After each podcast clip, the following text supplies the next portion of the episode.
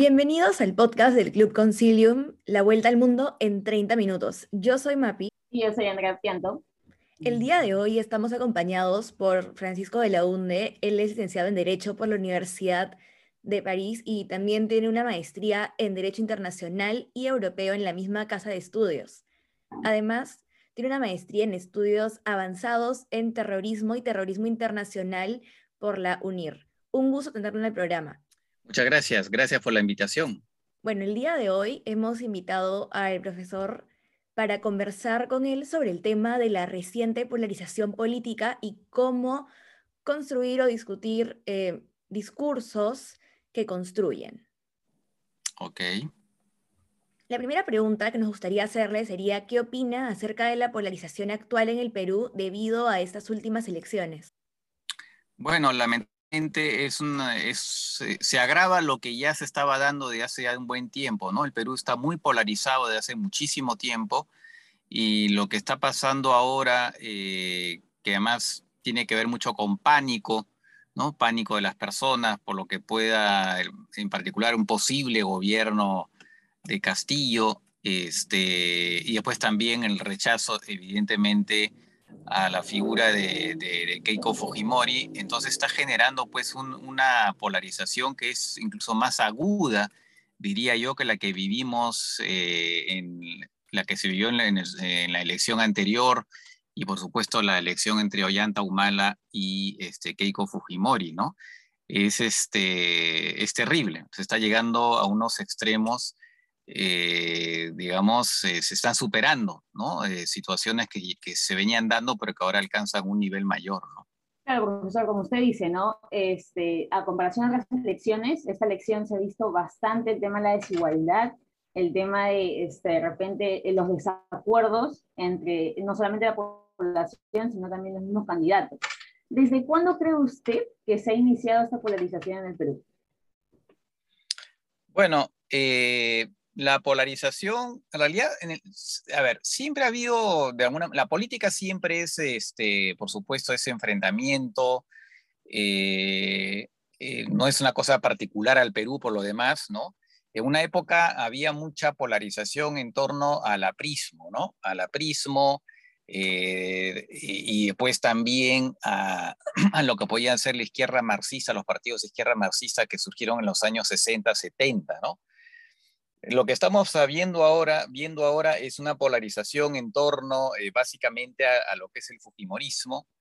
Eh, tal vez el primer momento, eh, un momento importante de esta polarización fueron las elecciones del, del, este, del 2000, ¿no? Esas elecciones que finalmente fueron consideradas este, fraudulentas en ese momento ya eh, las familias, los amigos se peleaban, ¿no? Es algo que, que digamos, este, yo pondría como tal vez el momento, aunque es verdad que digo que se iba generando poco a poco una, una este, digamos, una polarización en torno a esa figura, pero probablemente la elección del 2000 sea el primer gran, eh, digamos, momento de polarización eh, y que continúa hasta ahora, de alguna manera, ¿no?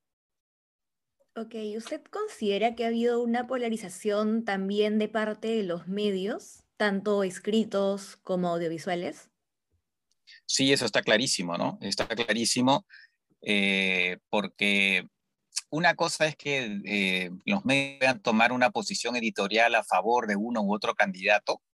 Eh, por ejemplo, New York Times siempre ha tomado posición a favor de los candidatos demócratas en general, ¿no? Lo hizo con Obama, este, lo hizo con Hillary Clinton.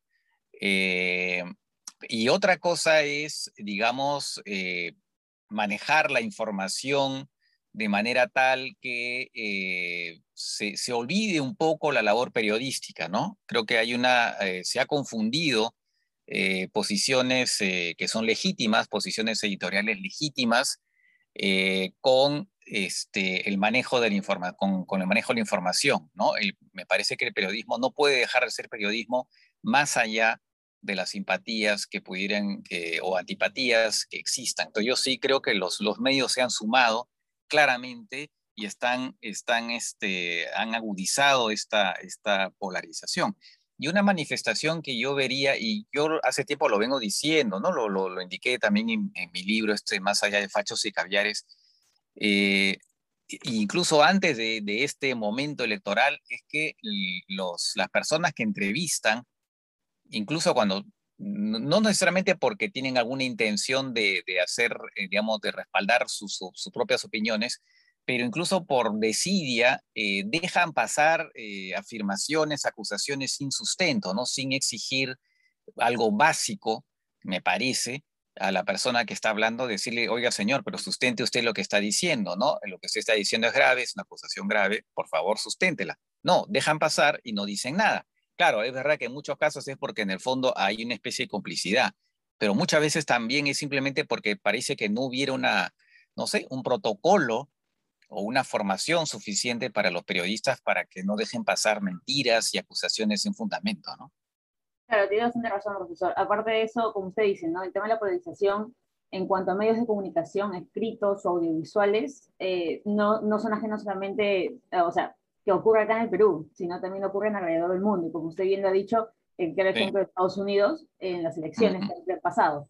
Pero, por ejemplo, si hablamos en, otra, en otras esferas internacionales, por ejemplo, Europa, el caso de Nicaragua. ¿Qué opinaría acerca de eso? Bueno, el fenómeno de la polarización es, como digo, es efectivamente eh, es general.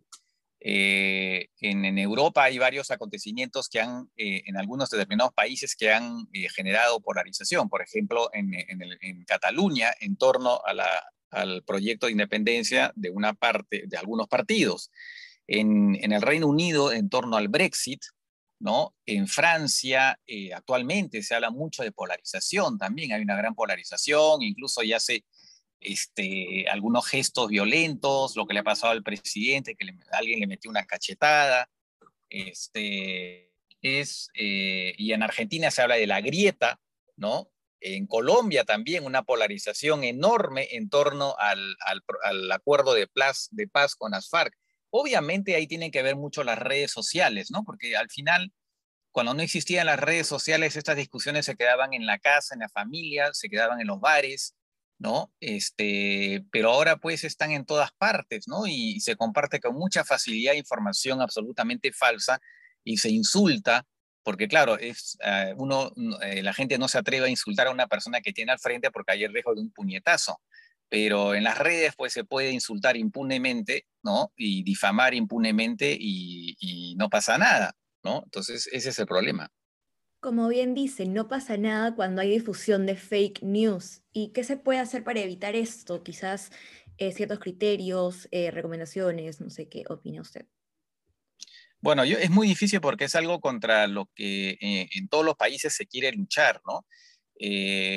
Eh, Facebook está tomando medidas, también por supuesto las de Twitter, ¿no? Los gobiernos están obligando eh, también a, lo, bueno, aparte de las iniciativas propias de los medios, ¿no? Que han habido algunos progresos, es verdad, ¿no? Este, los gobiernos también quieren adoptar disposiciones eh, para, digamos, que las redes sean este, más cuidadosas, ¿no?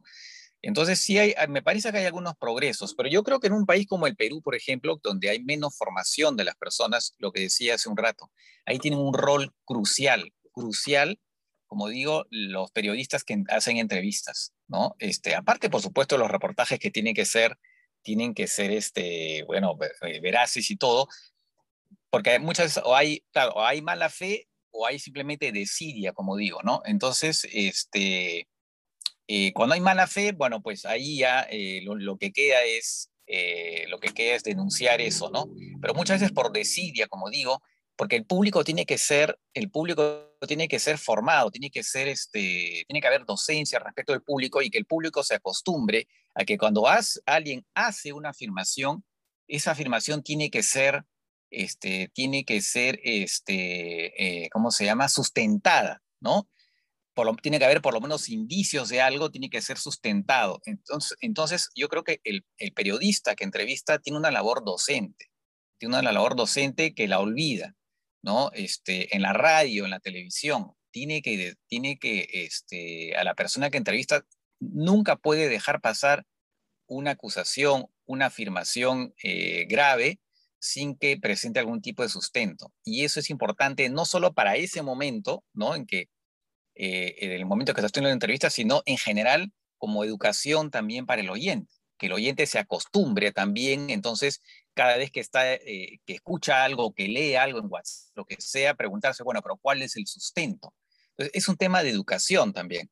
Y ahí tiene que ver, y otra cosa, y ahí tiene que ver mucho también la formación en los colegios. Yo pienso que tiene que instituirse eh, como parte de un, curso de educación cívica, eh, educar a los, a los alumnos a, analizar de manera a reaccionar de manera crítica y en alerta contra las informaciones que puedan darse. Y por supuesto en las universidades. Yo pienso que en las universidades eso también tiene que fomentarse. Hay un tema aquí de educación. Eso es, me parece básico para poder luchar contra los fake Claro, como usted mencionaba justamente el tema de la repercusión que tienen las redes sociales en sí, en, más en un ambiente político como el que estamos viviendo ahorita, es bastante crucial y también dependen bastante de qué tipo de noticias se difundan, ¿no? Y mayormente son fake news que terminan alterando a la población en sí y también como que juega a favor y juega en contra de las figuras políticas. Entonces, eh, obviamente siempre hay efectos positivos y negativos, pero en cuanto a las redes sociales, le pongo un ejemplo. Los políticos a veces hacen comunicados o emiten opiniones mediante Twitter, mediante Instagram, Facebook, y obviamente eh, la población al verlo mayormente piensa que o es real o que tiene la razón, pero muchas veces no son así. Entonces, ¿usted cuáles cree que son los efectos positivos y negativos de las redes sociales en cuanto al discurso político? Bueno, las redes sociales lo que permiten es este, hacer llegar eh, eh, de manera, digamos, multiplica la llegada, digamos, al discurso político y eso está bien, ¿no?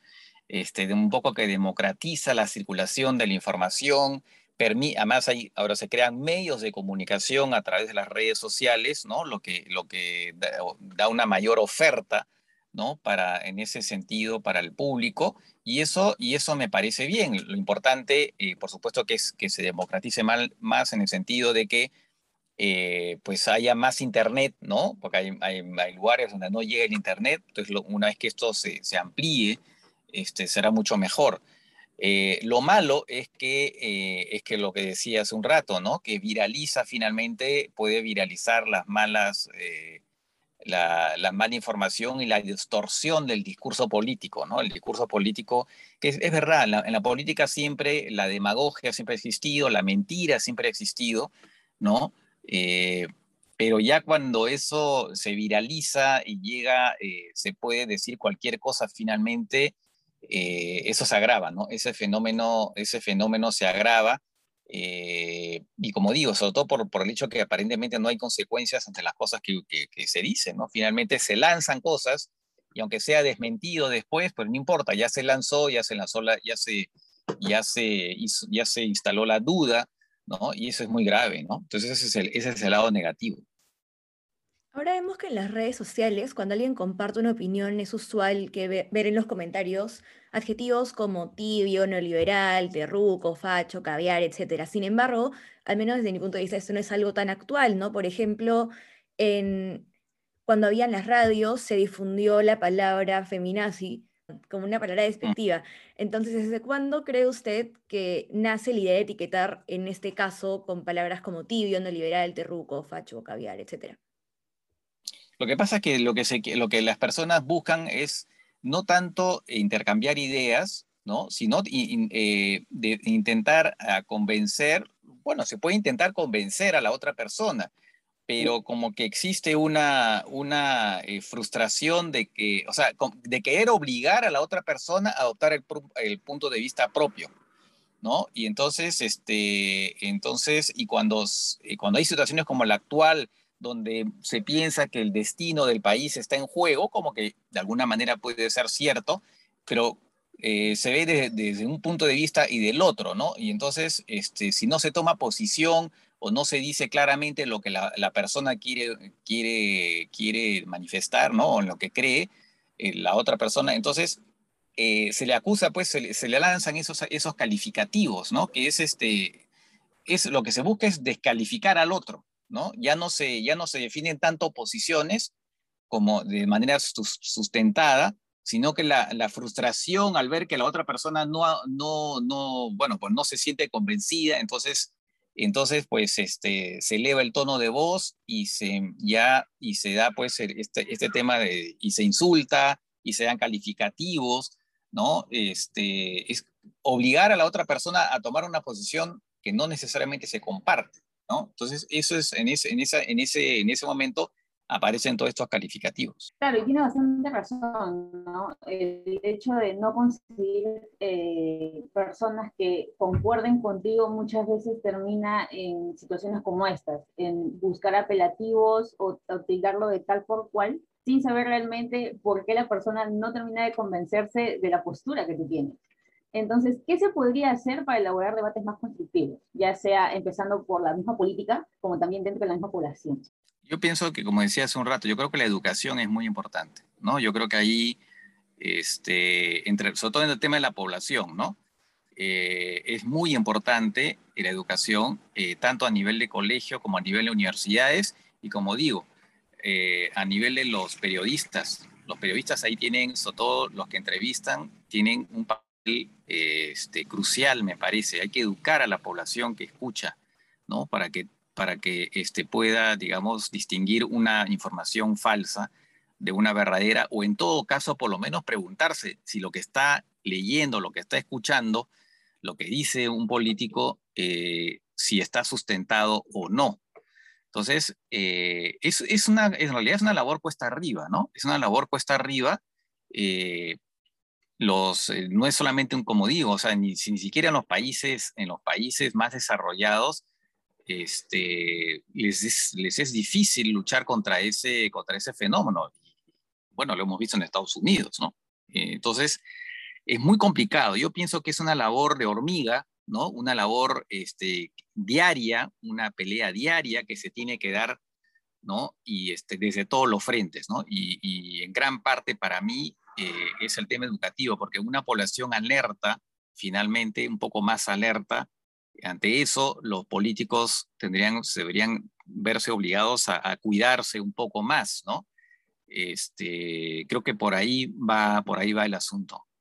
Bueno, el tema de la educación ahora es un poco más, digamos, eh, complicado que antes por el problema de la falta de internet para las redes online. Pero bueno, muchas gracias, profesor, por darse el tiempo de esta entrevista. Em, Andrea, no sé si quieres decir algo más antes de terminar la entrevista. Sí, agradecerle al profesor bastante por su tiempo, por, las, por, por habernos este, podido responder estas preguntas que creo que son bastante importantes para una situación así, como para poder no solamente calmar a la población, sino también llevar un mensaje constructivo, creo yo, para eh, de una vez, no sé si terminar con esta, con esta polarización, pero sí tomar conciencia de lo que está pasando y saber que, no sé, lanzar adjetivos o de repente tildar a personas o dar opiniones así porque así, no es de, este, del todo prudente, y más en una situación como esta. Así que muchísimas gracias, profesor, por haber brindado la, la, entrevista. Más bien, gracias a ustedes. Encantado, como, como siempre, de poder colaborar en lo, que, en lo que quieran. Gracias. Profesor, más bien, ¿no le gustaría introducir su programa antes de terminar la entrevista? Bien, eh, quiero invitarlos a seguir mi programa eh, que se llama Geomundo, que es de temas internacionales, de política internacional, que es de lunes a viernes de 6 de la tarde a 7 en, TV Perú, eh, pero cable, ¿no? Después, después lo que hacemos es em, em, reproducir las entrevistas, no todo el programa entero porque no se puede, no se puede por un tema de de, imágenes, de derechos de imágenes, pero sí las entrevistas que después las, las, las, colgamos en YouTube. Así que los invito a ver el programa y si no pueden en todo caso a, seguir las entrevistas eh, vía YouTube. Eso sería todo por este episodio. Muchas gracias por escucharnos. Nos volveremos a escuchar en dos semanas, pero antes que nada recordemos dónde nos pueden encontrar en Instagram y en página web. Bueno, como dice Mapi, nos pueden encontrar en Instagram como arroba y en Facebook como Club Concilium de Relaciones Internacionales. Aparte de eso, tenemos una página web que acabamos de estrenar como www.clubconcilium.com. Allá podrán encontrar varios artículos escritos por miembros del mismo club y podrán encontrar el link para este podcast. Bueno, gente, recuerden estar analizando todo, ojos bien abiertos, nunca creer nada a la primera y nos estaremos escuchando en dos semanas. Gracias, chao.